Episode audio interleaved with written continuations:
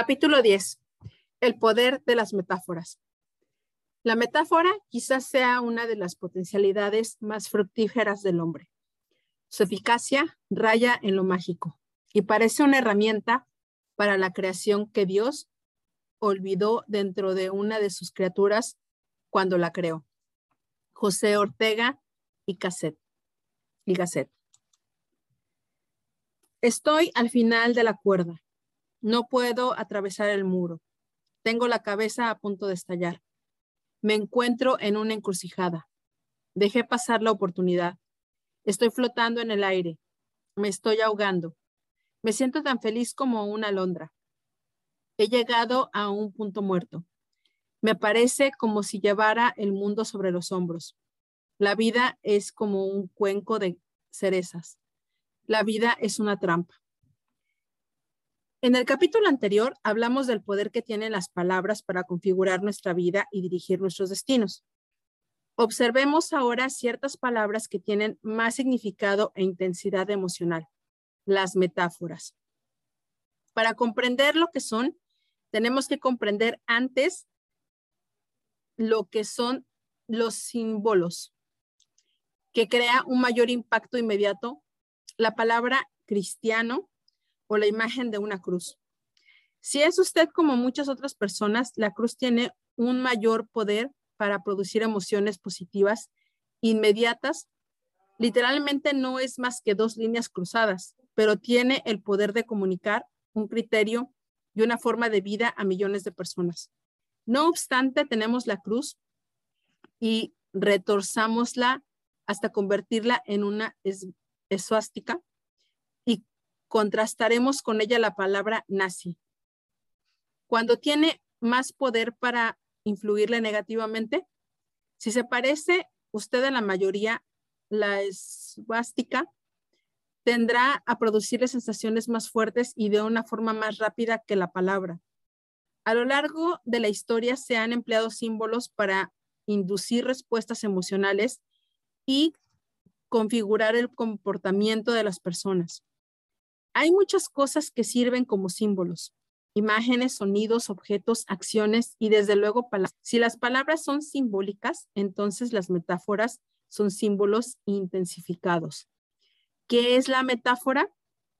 Cuando explicamos o comunicamos un concepto comprobándolo con algo más, estamos utilizando una metáfora.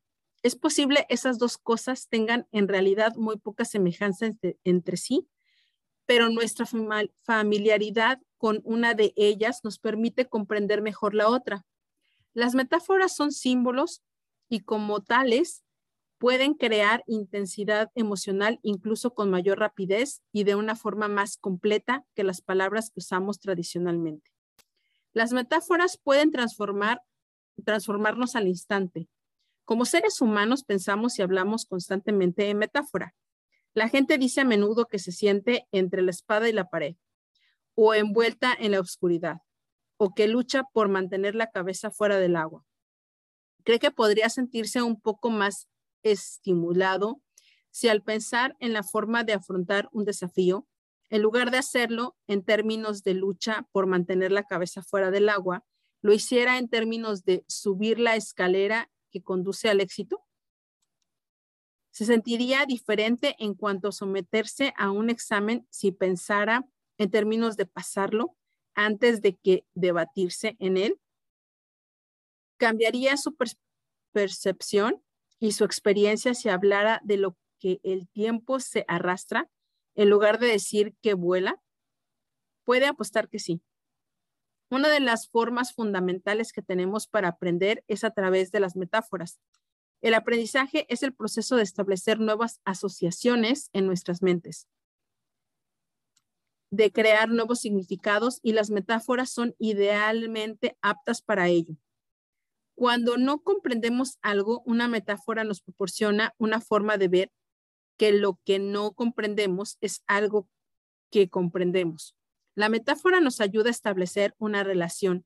Si X es como Y, y comprendemos X, de pronto comprendemos Y. Si, por ejemplo, alguien intenta hacerle comprender lo que es la electricidad pronunciando términos como ohms, amperes voltaje y resistencias, lo más probable es que se sienta confundido porque quizás no comprenda lo que significan esas palabras, al no tener referencias para ellas, y en consecuencia le resulta difícil comprender una relación entre ellas. Pero si yo le explicara lo que es la electricidad, comprobándola con algo con lo que usted ya estuviera familiarizado, y si trazara el dibujo de una tubería y le dijera, ¿ha visto alguna vez el agua corriendo por la tubería? Cuando contestara que sí, yo le diría, ¿y si hubiera en el interior de esta tubería una pequeña aleta capaz de disminuir la cantidad de agua que pasara por la tubería? Esta pequeña aleta es lo que hace una resistencia en una unidad eléctrica. ¿Sabría usted entonces lo que es una resistencia? Puede apostar que sí, y además lo sabría instantáneamente. ¿Por qué? Porque le he dicho que eso es como algo que usted ya comprende. Todos los grandes maestros, Buda, Mahoma, Confucio, Lao Tse, han utilizado metáforas para transmitir el significado de sus palabras al hombre común, al margen de cuáles sean nuestras creencias religiosas. La mayoría de nosotros estaríamos de acuerdo en que Jesucristo fue un maestro notable cuyo mensaje de amor no solo ha perdurado por lo, por lo que dijo, sino también por la forma en que lo dijo. No acudió a los pescadores y les dijo que se dedicaran a reclutar cristianos. Ellos no habrían tenido ninguna referencia para el significado de reclutar, así que les dijo que se convirtieran en pescadores de hombres. En cuanto usó esa metáfora, ellos comprendieron inmediatamente lo que deberían de hacer. Esa metáfora les proporcionó instantáneamente un proceso análogo paso a paso acerca de cómo atraer a otros hacia la fe. Cuando él habla en parábolas, destilaba ideas complejas en imágenes sencillas que transformaban a todo aquel que se tomaba en serio su mensaje. De hecho, Jesús no solo fue un narrador maestro, sino que utilizó toda su vida como una metáfora para ilustrar la fuerza del amor divino y la promesa de la redención. Las metáforas pueden darnos mayor poder al expandir y enriquecer nuestra experiencia de la vida. Desgraciadamente, sin embargo, mm, si no tenemos cuidado al adoptar una metáfora, también optamos instantáneamente muchas de las creencias que van adscritas a ella. Durante años los físicos utilizaron la metáfora del sistema solar para describir la relación de los electrones con los protones y neutrones dentro del núcleo de un átomo. ¿Qué había de estupendo en esta metáfora? Que ayudaba inmediatamente a los estudiantes a comprender la relación entre el átomo y algo que ya comprendían. Podían imaginarse inmediatamente el núcleo como el Sol y los electrones como planetas que giraban alrededor de él. El problema era que al aceptar esa metáfora, los físicos adoptaban, sin darse cuenta, un sistema de creencias según el canal, según el cual los electrones permanecían en órbitas equidistantes con respecto al núcleo. De una forma muy similar, o como los planetas se mantienen en órbitas básicamente equidistantes con respecto al Sol. Se trataba de una presuposición inexacta y limitadora. De hecho, condujo a los físicos durante años a una pauta de irresolución acerca de numerosas cuestiones atómicas. Y todo ello debido a una serie de falsas presuposiciones adoptadas por culpa de esa metáfora. En la actualidad, sabemos que los electrones no mantienen órbitas equidistantes. Sus órbitas varían en distancia con respecto al núcleo. Esa nueva idea no se impuso hasta que se abandonó la metáfora del sistema solar. El resultado fue un salto cuántico en la comprensión de la energía atómica. Metáforas globales.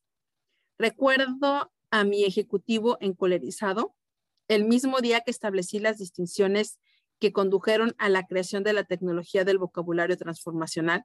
Descubrí el valor de lo que denomino metáforas globales. Sabía que mi ejecutivo utilizaba palabras que intensificaban su emoción y me pregunté qué le hacía experimentar esos sentimientos negativos en primer lugar.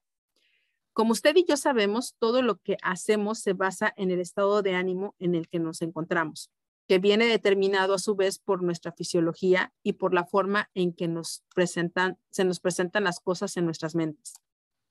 Así que le pregunté por qué se sentía tan alterado. Me contestó, bueno, es como si no tuviera, nos tuvieran encerrados en una caja apuntándonos a la cabeza con una pistola. Si usted creyera o se representara en su mente hallarse atrapado en una situación como esa, ¿cree que reaccionaría con bastante intensidad? No, no resulta difícil imaginar porque se sentía tan encolerizado. Durante años y sin darme cuenta de ello, había estado ayudando a la gente a cambiar su forma de sentir, interrumpiendo sus pautas de actuación y cambiando sus metáforas. Sencillamente no me daba cuenta de que lo estaba haciendo así. Eso forma parte del poder de crear una etiqueta. Una vez que se dispone de una etiqueta para lo que se está haciendo, puede producir un comportamiento permanente. Me volví hacia el ejecutivo y le pregunté, ¿de qué color es la pistola de agua? El hombre me miró extrañado. ¿Qué? Preguntó. De repente le repetí la pregunta, ¿de qué color es la pistola de agua? Esto tuvo la virtud de interrumpir inmediatamente su pauta. Para contestar a mi pregunta, su mente tuvo que enfocar la atención sobre mi extraña pregunta, lo que le hizo cambiar de inmediato su enfoque mental. Cuando empezó a imaginarse una pistola de agua y cree que su emoción cambió a causa de ello, puede apostar que sí. Se echó a reír. Cualquier pregunta que hagamos repetidamente producirá en una persona la búsqueda de una respuesta y al contestar a la pregunta cambiará su enfoque. Por ejemplo, si se le dijo una y otra vez, no piense en el color azul, ¿en qué color va a pensar? Evidentemente en el azul. Y aquello en lo que piensa será lo que sienta. Al conseguir que el ejecutivo pensara en la situación en términos de una pistola de agua, sacuda inmediatamente su propia imagen incapacitadora y con ello cambié en un momento su estado de ánimo. ¿Qué pasaba con la caja? Eso lo abordé de una forma diferente porque sabía que aquel hombre era competitivo. Así que me limité a decir, en cuanto a la idea sobre esa caja, no sé lo que pensara usted, pero yo sé que nadie podría construir una caja lo bastante grande como para mantenerme a mí. Que puede imaginárselo rápidamente que destruí la caja. Este hombre tiene sensaciones intensas con, regularidad porque funciona con metáforas agresivas. Si usted se siente realmente mal acerca de algo, eche un rápido vistazo a las metáforas que utilicé para describir cómo se siente o por qué no está progresando o para referirse al obstáculo que se interponga en su camino. A menudo estará utilizando una metáfora que intensifica sus sensaciones negativas. Cuando la gente experimenta dificultades, dice con frecuencia cosas parecidas a siento como si todo el peso del mundo descansara sobre mis hombros, o bien parece como si delante de mí hubiera un muro que no puedo atravesar. Pero las metáforas incapacitadoras pueden cambiarse en un instante, con la misma rapidez con que fueron creadas es preferible representarse la metáfora como algo real. En tal caso puede cambiarla con la misma rapidez con la que ha creado. Así que si alguien me dice que se siente como si todo el peso del mundo descansara sobre sus hombros, yo le digo, entonces deja que deja el mundo en el suelo y sigue tu camino. Me sugieren una mirada de extrañeza, pero claro, para comprender lo que acabo de decir, tienen que efectuar un cambio de enfoque y en consecuencia también en la forma en que se sienten. Si alguien dice que no puede progresar y que no hace más que darse de cabezazos contra la pared, le digo que deje de golpearse y se limite a perforar un agujero o al saltar la pared, hacer un túnel por debajo, rodearla o abrir una puerta y atravesarla. Por muy simplista que parezca, perdón, les sorprendería ver con qué rapidez responde la gente en el momento en que se representan las cosas en la mente de un modo distinto. En ese preciso instante cambia la forma en que se sienten. Si alguien le dice, me siento como si estuviera al final de mi cuerda, yo replico, pues deja a un lado y ven aquí. La gente habla a menudo de quedarse empantanada en una situación. Uno nunca se queda empantanado puede que se sienta un poco frustrado o que no encuentre respuestas claras, pero no está empantanado. Sin embargo, en cuanto uno se, presenta, se representa la situación de estar empantanado, así será como se sentirá. Deberá tener mucho cuidado con las metáforas que nos permitimos utilizar. También debe tener cuidado con las metáforas que se ofrezcan los demás. Recientemente leí un artículo sobre el hecho de que Sally Field cumplía 44 años. El artículo decía que empleaba, empleada, empleaba a deslizarse por la pendiente de la mediana edad. Qué forma tan horrible e incapacitadora para presentarse la sabiduría personal en expansión. Si tiene la sensación de hallarse en la oscuridad, limítese a encender las luces. Si cree que se ahoga en un mar de confusiones, camine por la playa y aléjese de la isla por la comprensión de las cosas. Sé que todo esto puede parecerle infantil, pero lo verdaderamente infantil es permitirnos seleccionar inconscientemente metáforas que nos incapacitan de una forma permanente. Debemos hacernos cargo de nuestras propias metáforas, no solo para evitar las que construyan un problema, sino también para adaptar las que más nos capaciten. Una vez que se haya sensibilizado con las metáforas que utilice usted o cualquier otra persona, le será difícil cambiarlas. Lo único que necesita hacer es preguntarse, ¿es esto lo que quiero decir realmente? ¿Es así como son las cosas o acaso esta metáfora es inexacta? Recuerde que cada vez que utilice expresiones como me siento como o esto es como, esta última palabra suele inducir el uso de una metáfora. Así que hágase una pregunta que le dé más poder. Pregúntese, ¿qué metáfora sería mejor? ¿Cuál sería una forma más capacitadora de pensar que esta? ¿A qué más se parece esto?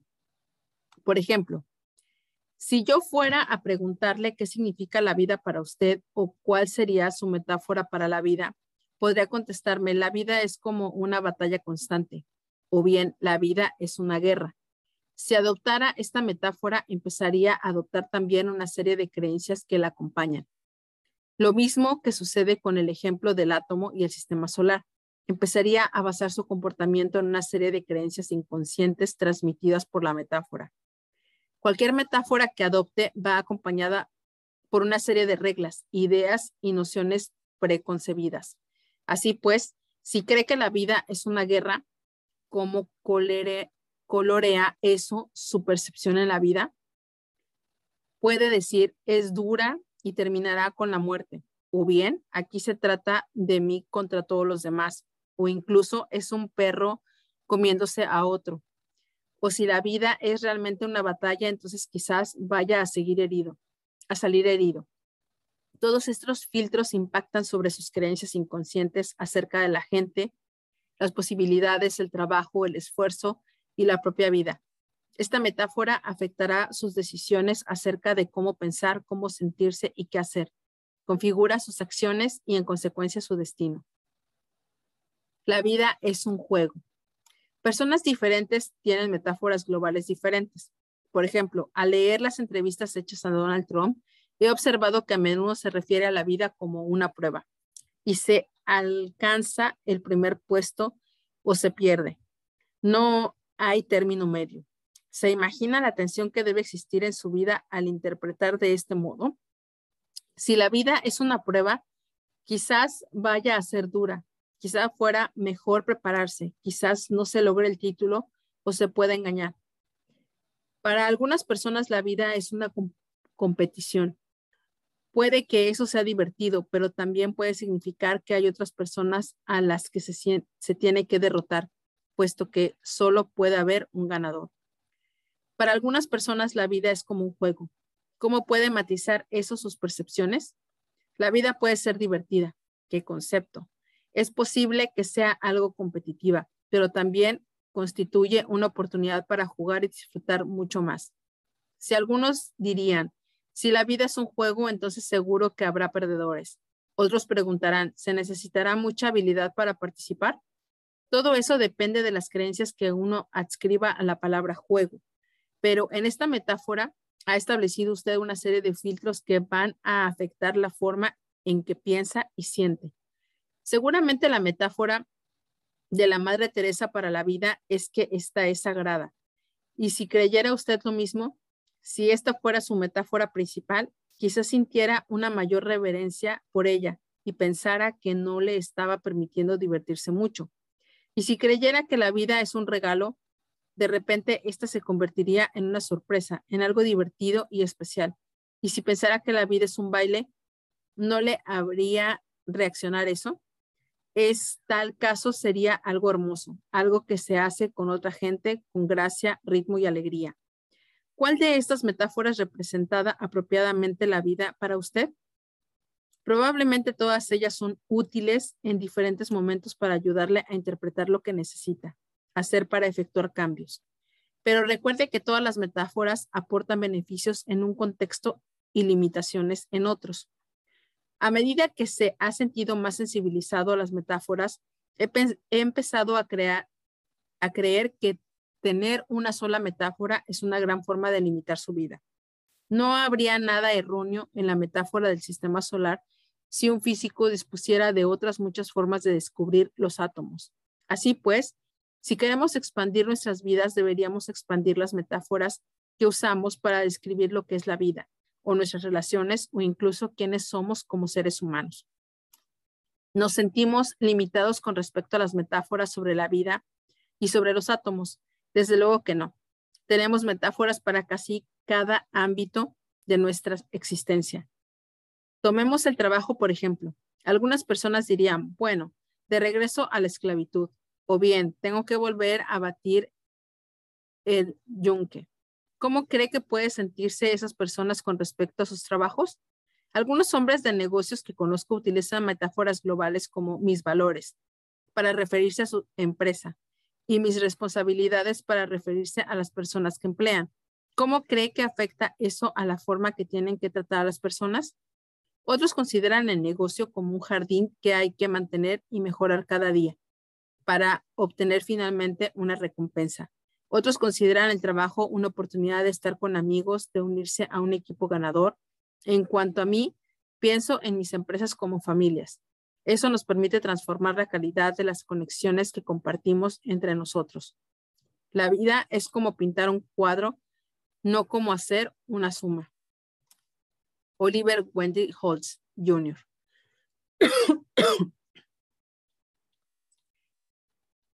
Se da cuenta de que cambiar una metáfora global pasará de la vida es una competición a la vida es un juego puede cambiar instantáneamente su experiencia de la vida en muchos ámbitos al mismo tiempo.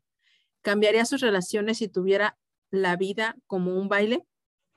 ¿Cambiaría eso su forma de actuar en los negocios? Puede apostar que sí.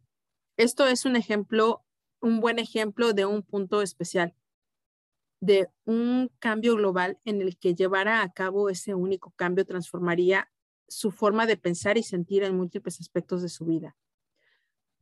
No estoy diciendo con ello que haya una forma correcta o equivocada de considerar las cosas. Solo debe darse cuenta de que cambiar una metáfora global puede transformar instantáneamente la forma en que considera toda su vida. Lo mismo que sucede con el vocabulario transformacional, el poder de las metáforas radica en su sencillez.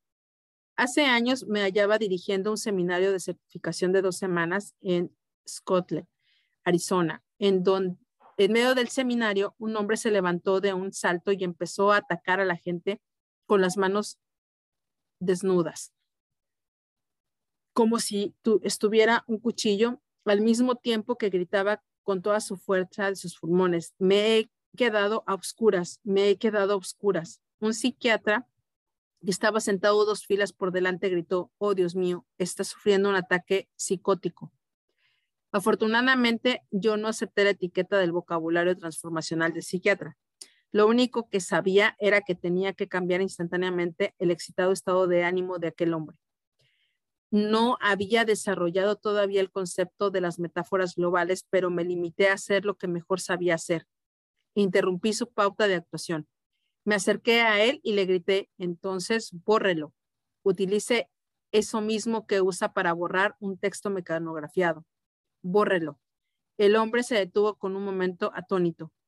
Dejó de hacer lo que estaba haciendo y todo el mundo se quedó quieto a la espera de ver qué sucedía a continuación. En cuestión de segundos, su rostro y su cuerpo cambiaron y empezó a respirar de un modo diferente. Le repetí en tono más mesurado, bórrelo todo. Luego le pregunté cómo se sentía y me contestó bastante mejor. Así que le dije, bueno, entonces siéntese y continuó con el seminario como si no hubiera pasado nada. Todo el mundo estaba mudo de asombro, incluido yo mismo, muy sorprendido al ver que había funcionado con tanta facilidad. Dos días más tarde, el hombre se me acercó y me dijo, no tengo ni la menor idea de a qué venía todo eso, pero ese día cumplí 40 años y sencillamente me perdí. Tuve necesidad de golpear a diestra y siniestra porque me encontraba envuelto en la oscuridad y estaba y esto me estaba tragando. Pero en cuanto puse en marcha el mecanismo de borrado, todo se iluminó de repente. Me sentí totalmente diferente. Empecé a tener nuevos pensamientos y hoy me encuentro muy bien. Y continuó sintiéndose bien durante el resto del seminario, algo que había logrado cambiarlo con una sola metáfora. En el momento, por el momento solo hemos hablado de cómo disminuir nuestra intensidad emocional negativa mediante el uso del vocabulario transformacional y las metáforas globales. No obstante, a veces resulta útil e importante conseguir sentir las emociones negativas como una fuente de una fuerte intensidad. Por ejemplo, conozco a una pareja que tiene un hijo drogadicto y alcohólico. Sabían que tenían que hacer algo para que su hijo cambiara sus pautas destructivas, pero al mismo tiempo tenían asociaciones contradictorias con interferir en su vida, lo que finalmente les impuso actuar y les dio el apalancamiento suficiente para dedicarse a hacer algo. Fue una conversación que mantuvieron con alguien que en otro tiempo también había sido adicto. En esos precisos momentos hay dos balas apuntando directamente a la cabeza de su hijo. Les dijo, una es la droga y la otra es el alcohol, y una u otra le va a matar. Eso solo es cuestión de tiempo, a menos que ustedes lo detengan ahora. Al representarse las cosas de ese modo, se vieron impulsados hacia la acción. De pronto se dieron cuenta de que no hacer nada significaría la muerte de su hijo, mientras que hasta entonces se había representado ese problema como un simple desafío. Hasta que adoptaron esa nueva metáfora. Les faltó la potencia emocional para hacer lo que fuera necesario. Me alegro poder decir que tuvieron éxito en su intento por ayudar al joven a darle la vuelta a la situación. Recuerde que las metáforas que utilicemos determinarán nuestras acciones. Seleccione sus metáforas globales. Cuando me hallaba desarrollando antenas para sensibilizarme a las metáforas globales de otras personas, leí una entrevista con la antropóloga Mary Catherine Bateson, en la que ella decía, hay pocas cosas más debilitadoras que una metáfora tóxica. Me pareció una afirmación muy acertada con, lo, con la que no tardaría en obtener una experiencia de primera mano. Durante uno de mis seminarios de cita con el destino, la mayoría de los presentes se, se quejaron de una mujer incluso antes de que empezara el programa. Había creado una verdadera conmoción en el mostrador de registro y en cuanto llegó a la sala empezó a quejarse de todo lo imaginable. Al principio la sala estaba demasiado caliente, luego demasiado fría. Después se enojó con la persona sentada delante de ella porque era demasiado alta, y así sucesivamente. Cuando empecé a hablar, apenas llevaba cinco minutos en el uso de la palabra cuando ella me interrumpió tratando de descubrir cómo no funcionaba lo que yo estaba diciendo o bien afirmando que no era cierto o preguntando si había alguna clase de excepciones. Yo seguí intentando romper su pauta, pero enfocaba mi atención sobre el efecto antes que sobre la causa. De repente me di cuenta de que aquella mujer debía de tener alguna creencia o metáfora global sobre la vida que la inducía a ser una fanática del detalle y a mantener una actitud casi malévola. Le pregunté de pronto, ¿Qué intenta conseguir haciendo esto? Sé que sus intenciones son buenas. ¿Qué piensa de la vida sobre los detalles o sobre si las cosas son correctas o erróneas? Me contestó diciendo, supongo que estoy convencida de que las pequeñas filtraciones terminan por hundir el barco. Si usted estuviera convencido de que se va a ahogar, ¿verdad que se obsesionaría por la posibilidad de encontrar alguna filtración? pues así era como ella veía la vida. ¿De dónde procedía esa metáfora? Al parecer, esta mujer había experimentado en su vida varias situaciones en las que pequeñas cosas le habían costado mucho. Atribuía a su divorcio algunos pequeños problemas que no había sabido resolver a su tiempo, problemas de los que ni siquiera había sido consciente. Del mismo modo, tenía la sensación de que sus dificultades financieras eran el resultado de problemas sin importancia. Adoptó esta metáfora para no tener que experimentar ese dolor en el futuro. Evidentemente no se sentía muy excitada ante la perspectiva de cambiar la de metáfora. Si yo no le proporcionaba un poco de apalancamiento. Una vez que le hice ser consciente del dolor que esa metáfora le estaba causando en la vida y del inmediato placer que podía experimentar cambiándola, pude ayudarla a romper su pauta y a cambiar su metáfora, abriendo una serie de nuevos caminos que le permitieron considerar. Cambió una variedad de metáforas globales, la vida como un juego, como un baile, y deberían haber visto la transformación que experimentó, no solo en su forma de tratar a los demás, sino también en la forma de tratarse a sí misma, de tratar sus pequeñas filtraciones. Ese cambio afectó su forma de ver las cosas y en un gran ejemplo de cómo el, el cambiar una metáfora global puede transformar todos los ámbitos de la propia vida, desde el nivel de autoestima hasta las relaciones o la forma de afrontar el mundo en su conjunto. A pesar de todo, el poder que tienen las metáforas sobre nuestras vidas, lo que asusta es ver que la mayoría de nosotros jamás hemos seleccionado conscientemente las metáforas con las que nos representamos las cosas. ¿De dónde obtiene usted sus metáforas? Probablemente se las ha adaptado de las personas que le rodean, de sus padres, maestros, colaboradores y amigos. Apuesto que no se ha detenido a pensar en su impacto o que sea ni siquiera haya pensado en ellas y luego se han convertido sencillamente en un hábito. Toda percepción de la verdad es el descubrimiento de una analogía. Henry David Thoreau. Durante años la gente me preguntó qué era lo que yo hacía exactamente. En diversas ocasiones intenté usar diferentes metáforas. Soy un profesor, soy un estudiante, soy un cazador de la excelencia humana, soy un orador, soy el autor de un bestseller nacional. Soy un asesor de actuaciones cumbre. Soy un terapeuta. Soy un consejero. Sin embargo, ninguna de ellas transmitía el sentimiento correcto. La gente me ofreció muchas metáforas.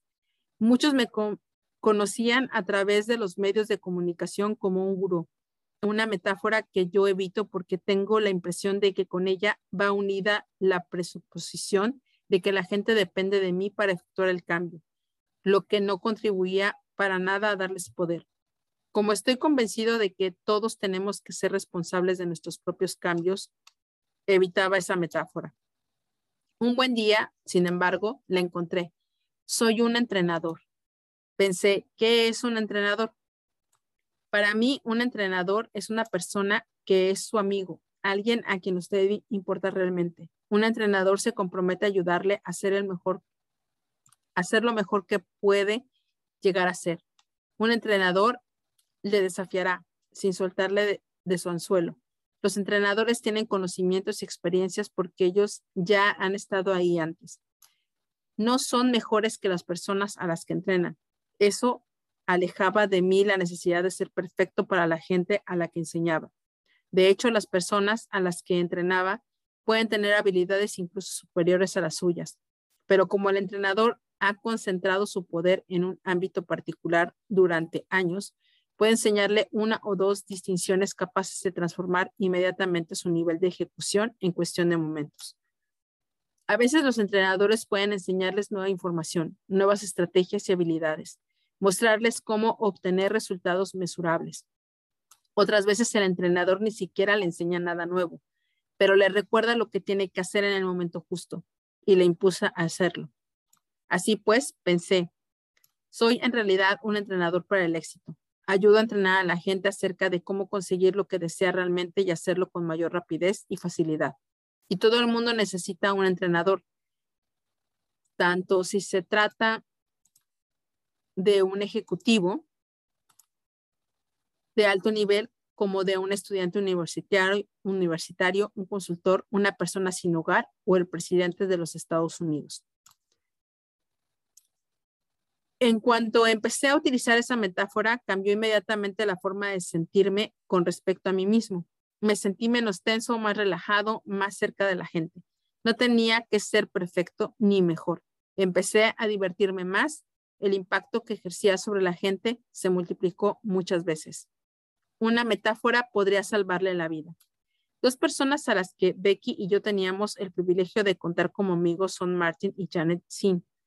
Llevan casados casi 30 años y una de las cosas que más respeto en ellos es el apoyo absoluto que se ofrecen el uno al otro, a su familia y a cualquiera que se encuentre necesitado. Por lo que sabe el público, Martin es una persona comprometida a dar, pero no tienen ni la menor idea de lo mucho que él y Janet hacen juntos por los demás y de una forma regular. Estas dos personas son el epítome de la integridad su metáfora para la humanidad es que se trata de una familia gigantesca. Y como resultado de ello, experimentan la más profunda preocupación y compasión, incluso por, completos extraños. Recuerdo el momento en que Martin compartió conmigo la conmovedora historia de cómo cambió su vida hace años mientras estaba rodando Apocalypse Now. Antes de ese momento había visto la vida como algo a lo que había que temer, Ahora, en cambio, la ve como un integrante desafío. ¿Por qué? Su nueva metáfora es que la vida es un misterio. Le encanta el misterio de ser un ser humano, la, la maravilla y la sensación de posibilidades que se despliegan con su experiencia a cada nuevo día que pasa. ¿Qué cambió su metáfora? Un dolor intenso. Apocalipse rodó en lo más profundo de la jungla filipina. Normalmente el programa de rodaje se desarrollaba de lunes a viernes y el viernes por la noche él y Janet solían conducir durante dos horas y media hasta su retiro de fin de semana en Manila.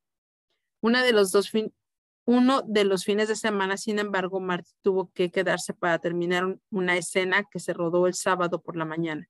Janet ya se había comprometido a ir a la ciudad para comprar un ojo de cristal para uno de los hombres del equipo. Tan pobre que no se podía permitir de modo que se marchó antes.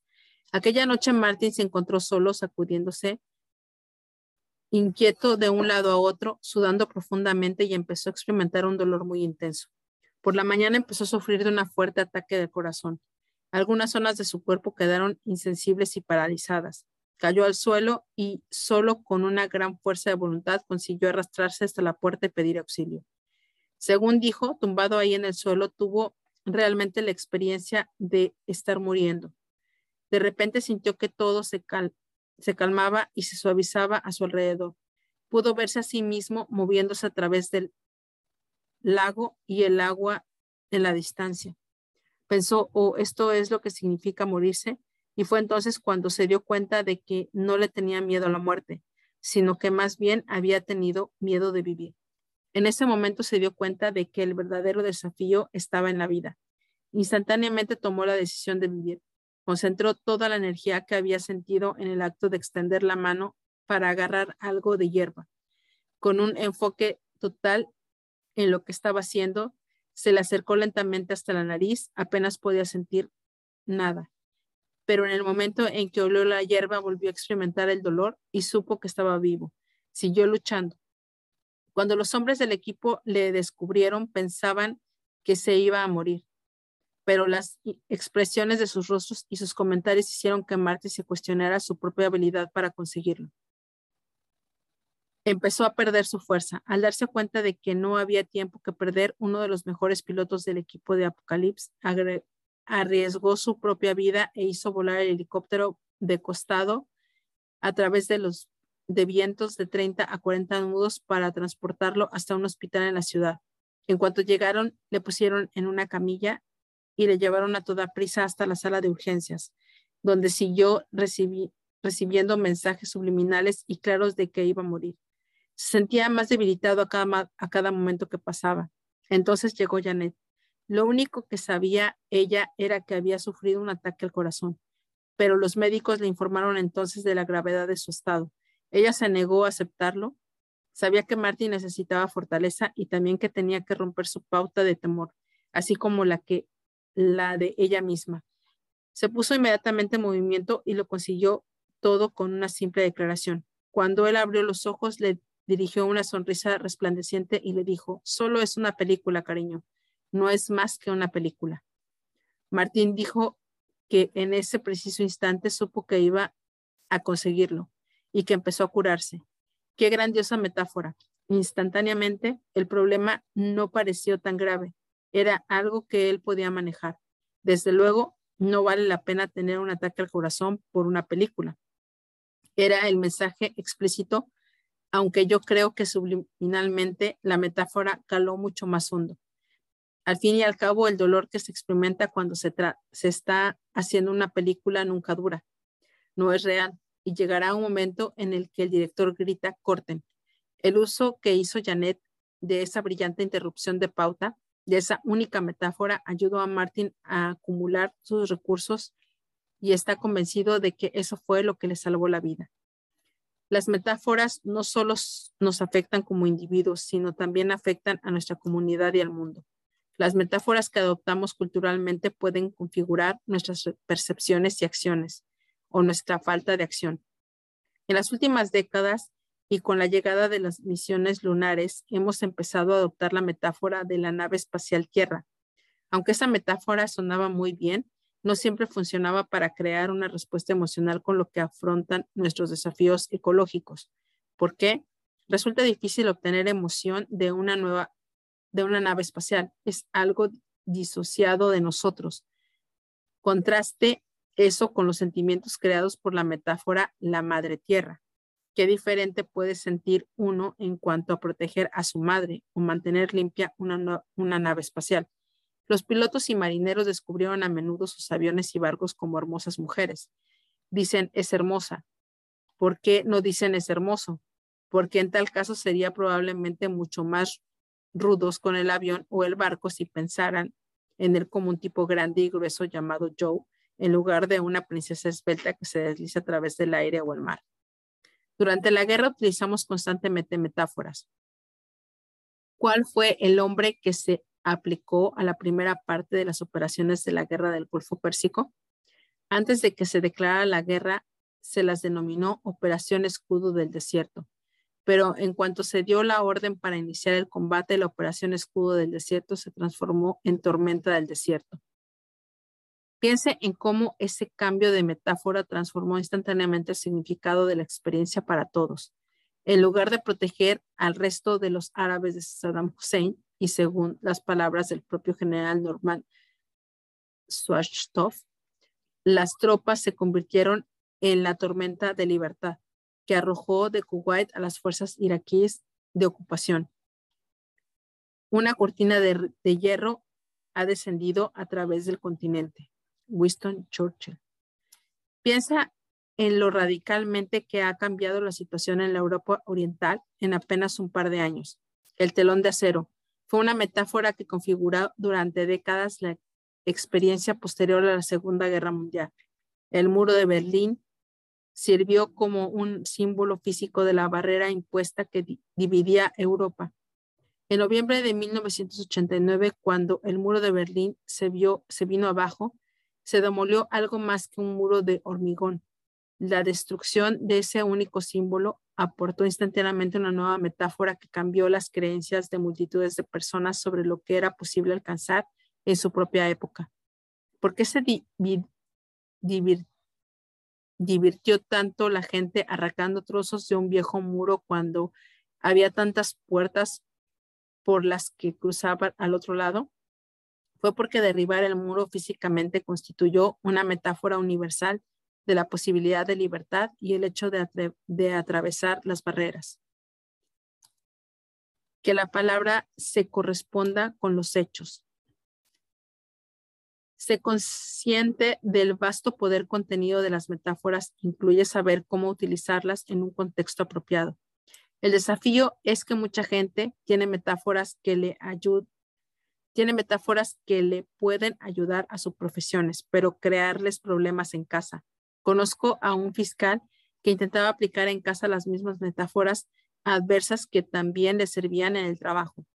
Su esposo iniciaba una conversación totalmente inocente e inmediatamente se sentía como si se encontrara en el banquillo de los acusados y estuviera siendo interrogado.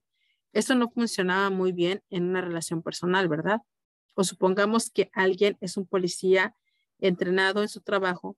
Si no puede desprenderse de este cuando llega a casa, cree que andará siempre investigando a los demás para ver si han violado las reglas. Uno de los mejores ejemplos de una metáfora inapropiada es un hombre que se hallaba tan distorsionado que su esposa e hijos no sentían la menor conexión con él. Se resentían por el hecho de que él nunca expresaba sus verdaderos sentimientos y siempre parecía estar dirigiéndoles. ¿Sabe cuál era su profesión? Contralor del tráfico aéreo. En el trabajo tenía que ser imparcial. Aunque se produjera una emergencia, tenía que mantener el tono de voz absolutamente sereno para no alarmar a los pilotos que estuvieran dirigiendo. Esta actitud disociada funcional no funcionaba muy bien en la torre de control, pero no sucedía lo mismo en el hogar. Tenga cuidado de no trasladar las metáforas que no son apropiadas en un contexto como el ambiente en el que trabaja a otro contexto como la forma en que se relaciona con su familia o sus amigos. ¿Cuáles son algunas de las metáforas que tiene la gente para referirse a sus relaciones personales? Algunos llaman a las personas con las que se relacionan el viejo o la vieja. Otros la llaman el dictador o el carcelero. Una mujer llegó a llamar a su marido el príncipe de la oscuridad. Puede haber alternativas más capacitadoras. Muchas personas llaman a su compañero cariño, su mejor mitad, su compañero en la vida, compañero de equipo, compañera del alma. Y a propósito, cambiar un leve matiz en la metáfora ya es suficiente para cambiar la forma en que se percibe la relación. Es posible que no se sienta muy apasionado por un compañero, pero desde luego se sentirá así con un amante. Cree que las metáforas que utiliza al representarse a sí mismo y a los demás, así como sus relaciones con ellos, afectan a su forma de sentirse al respecto y de relacionarse mutuamente? Puede apostar que sí. Una señora que acudió a un seminario de cita con el destino se refería continuamente a su esposo como ese tipo con el que estoy, mientras que él siempre se refería a ella llamándola el cariño de su vida y a su mejor mitad o su regalo de Dios.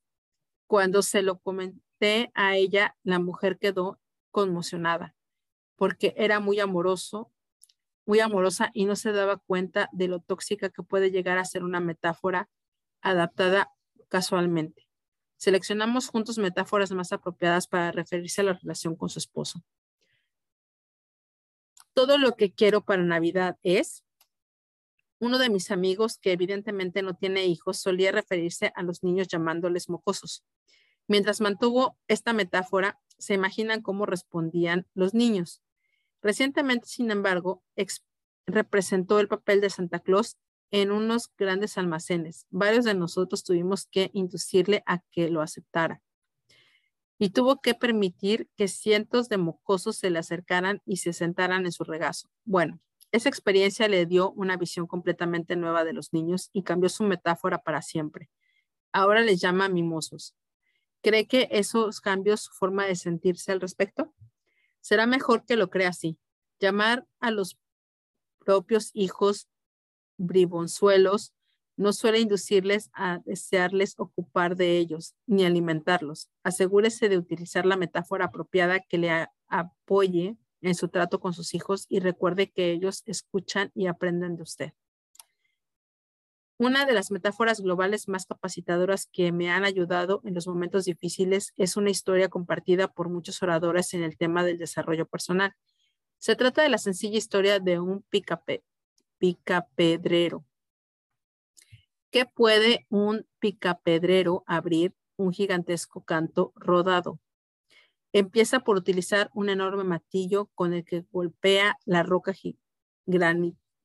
granítica con toda la fuerza que puede. La primera vez que la golpea no le hace ni una mueca, ni le arranca ni un trocito, nada. Retira el martillo y vuelve a golpear una y otra vez. 100, 200, 300 veces sin producir una sola grieta. Después de tanto esfuerzo, la roca no muestra ni la más ligera grieta, pero él sigue golpeándola. A veces pasa gente a un lado y se ríe de su persistencia cuando es evidente que sus acciones no están teniendo el menor efecto. Pero un picapedrero es muy inteligente. Sabe que por el hecho de no ver resultados inmediatos de las acciones que realiza, eso no quiere decir que no se esté haciendo ningún progreso. Continúa golpeando la roca en diferentes puntos, una y otra vez, y en algún momento, quizás cuando lleve 500 o 700 golpes o en el 1004, la piedra no solo se astilla, sino que se abre literalmente por la mitad. Había sido ese único y último golpe el que había abierto la, abierto la piedra. Desde luego que no. Ha sido la presión constante y continua que le ha aplicado al desafío en el que se enfrentaba. Para mí, la aplicación consciente de la disciplina del cani es el martillo capaz de romper cualquier canto rodado que se esté impidiendo en el paso del camino de su progreso. Hace años, uno de mis primeros mentores, Jim Ron, me ayudó a contemplar mi vida de una manera distinta, haciéndome pensar en términos de la metáfora de las estaciones. Cuando las cosas van mal, la gente piensa a menudo, esto va a durar siempre. En lugar de eso digo, la vida tiene sus estaciones y yo me encuentro ahora mismo en el invierno. Lo estupendo de adoptar esa metáfora es que uno enseguida se plantea, ¿y qué viene después del invierno? La primavera. Sale el sol, ya no se siente tan frío y de repente uno puede plantar semillas nuevas. Empieza uno a observar toda la belleza de la naturaleza, la vida nueva y el crecimiento. Luego viene el verano, hace calor y uno atiende a las pequeñas plantas, las alimenta para que no se agoten a continuación llega el otoño cuando uno empieza a cosechar las recompensas. A veces las cosas no funcionan así. Quizás una granizada la echa a perder la cosecha. Pero si confía en el ciclo de las estaciones, sabe que no, no tardará en tener otra oportunidad. Durante uno de mis seminarios con cita con el destino, un hombre me ofreció un gran ejemplo del poder de la metáfora para transformar su propia vida. Su apodo era maestro. Siempre le he pedido a la gente que elija para sí misma un nombre que sea una metáfora de la forma en que sea ser tratada durante el fin de semana. Incluso ese ejercicio tan sencillo puede crear algunos cambios interesantes en las personas que empiezan a vivir de acuerdo a su nueva etiqueta. ¿Cómo de diferente cree que actuaría usted si su nombre fuera relámpago, amor, bailarín o brujo? El maestro era un hombre maravilloso que tenía casi 80 años de exceso de peso. Mientras trabajaba con él, quedó claro que él asociaba el estar grueso con el ser espiritual. Estaba convencido de que si pesaba mucho, entonces solo las personas espirituales se le acercarían a uno porque serían las únicas en no retroceder ante la grasa. Las personas sinceras tratarían de conectar con él. Las personas superficiales y no espirituales, por el contrario, se sentirían tan desconectadas que ya no tendrían que volver a tratar con ellas. El hombre decía, sé que no tiene mucho sentido, pero para mí parece real que si es gordo, se es realmente espiritual. Después de todo, piense en los gurús gruesos que hay por el mundo. Creo que Dios ama a la gente gorda. Bueno, a mí me parece que Dios ama a todo el mundo, repliqué, pero creo que Él hace con las personas gordas es ensaltarlas en un espetón y asarlas sobre él. Infierno. Tendría que haber visto su cara al escuchar mis palabras. Evidentemente yo no creo eso, pero en ese momento fue una gran interruptor de pauta que creó una imagen bastante intensa sobre su cabeza. Luego le pregunté, ¿qué es su cuerpo? No es nada, me contestó, siempre y cuando le lleve a uno hasta donde quiere llegar. Evidentemente, en ese caso había que introducir un cambio en la metáfora. Ese hombre ya era un ser hermosamente espiritual, así que le ayudé a adoptar una nueva metáfora que tuviera en consonancia con sus propias creencias. Le pregunté cómo trataría su cuerpo si se diera cuenta de que no era solo un vehículo para llegar a donde quisiera, sino que era realmente el templo que albergaba su alma. En ese momento el hombre asintió con la cabeza y casi puede ver con mis propios ojos que él también estaba convencido de que eso era precisamente su cuerpo. Gracias a este sencillo cambio de concepto, el hombre hizo en aquel instante todos los cambios necesarios de sus reglas inconscientes en cuanto a sus hábitos alimenticios y, en, a cuanto cómo y de qué forma debía tratar a su cuerpo. Así pues, una metáfora global cambió prácticamente todo lo que había pensado hasta entonces con respecto a su cuerpo. ¿Cómo trataría usted un templo? Materia dentro, metería adentro enormes cantidades de alimentos grasientos. El recién descubrimiento, el recién descubierto sentido de la reverencia con su cuerpo transformó al maestro. En ese momento de escribir ese libro han transcurrido seis meses desde que asistiera al seminario y ya, y ya ha perdido 70 kilos de peso. Gracias a haber adoptado esa metáfora y haber vivido de acuerdo con ella desde entonces se ha convertido en la metáfora habitual que configura su pensamiento y sus acciones. Ahora cuando sale a comprar alimentos, se pregunta, ¿podría esto, pondría esto en mi templo?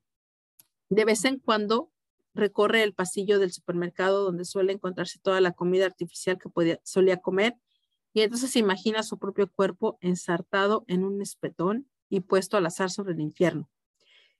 Eso es todo lo que necesita para alejarse a toda prisa de ese pasillo.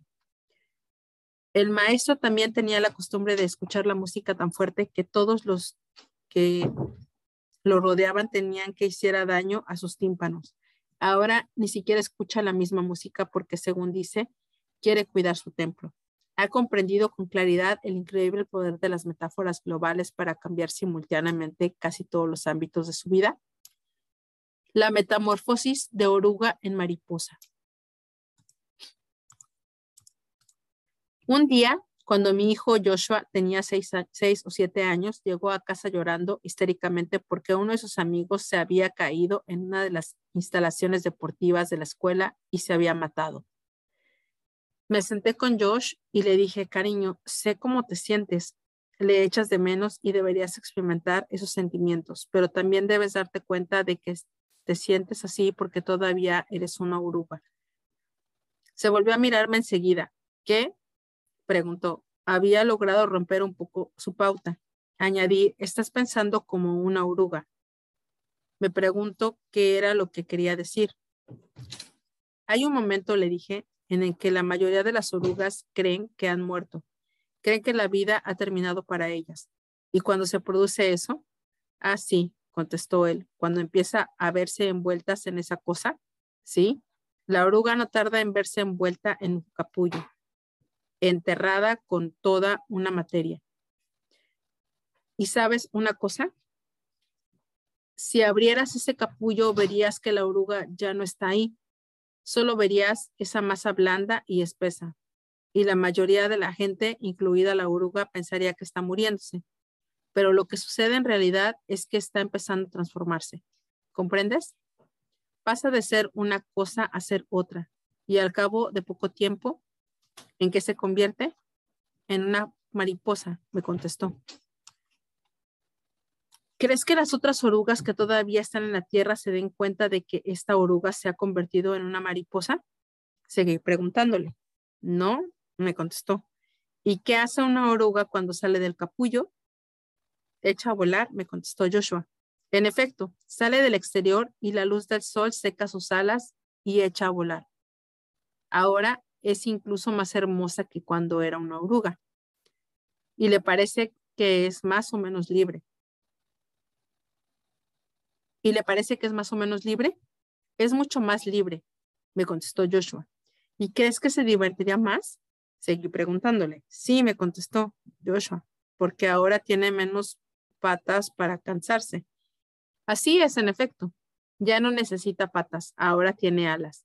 Y creo que a tu amigo le pasa lo mismo, que ahora tiene alas.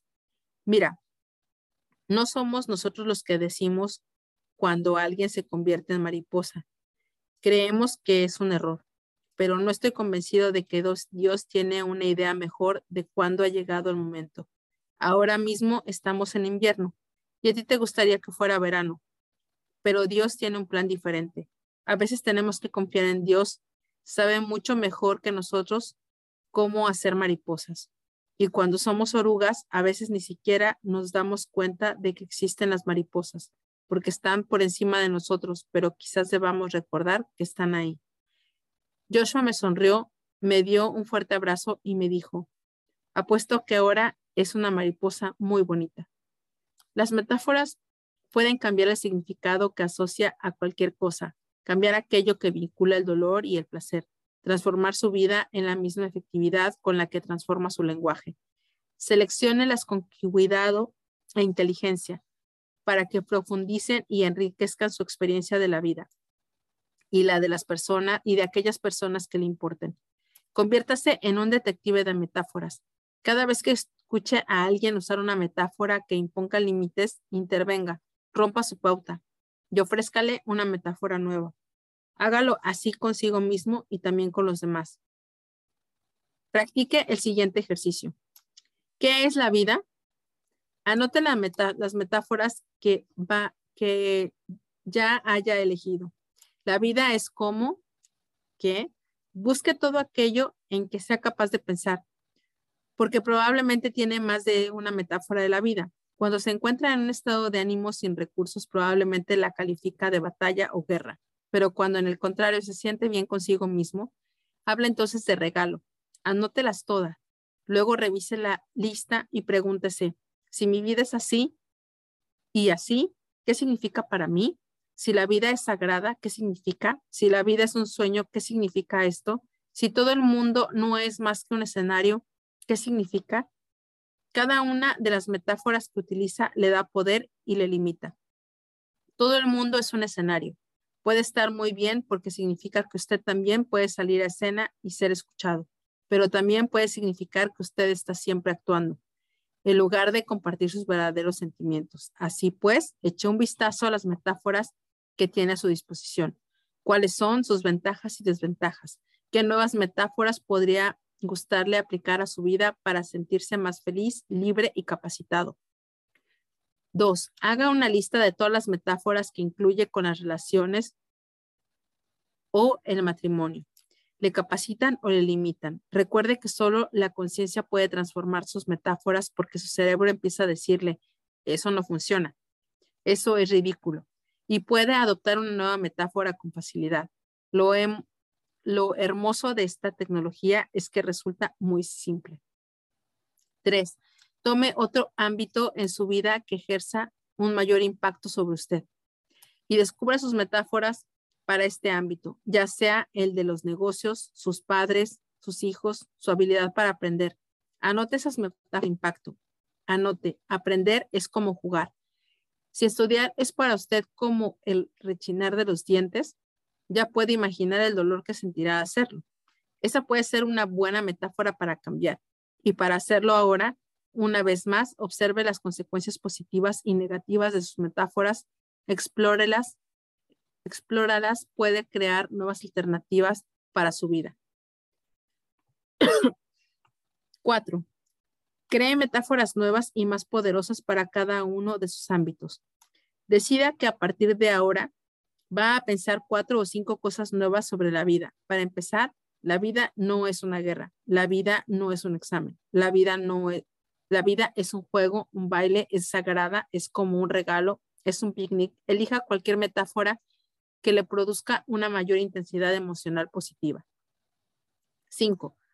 Y finalmente decida que durante los próximos 30 días va a vivir de acuerdo con esas nuevas metáforas que le capacitan más. Le invito a permitir que el esplendor de esas nuevas metáforas le haga elevarse sobre sus pies y hacerle sentir como si estuviera flotando en el aire hasta llegar al séptimo cielo. Mientras se encuentra en lo más alto del mundo, puede mirar hacia abajo en dirección a lo fácil y lo que es color de rosa, sabiendo que la cantidad de alegría que experimenta en ese momento no es más que la pauta, la punta del iceberg. Hágase cargo ahora del control de sus metáforas y cree un nuevo mundo para sí mismo, un mundo lleno de habilidad, de posibilidades, riquezas, maravillas y alegría. Una vez que haya dominado el arte creativo de encontrar metáforas, de utilizar el vocabulario transformacional y de hacerse preguntas que le capaciten, está preparado para aprovechar las 10 emociones del poder. Ese es el capítulo 11.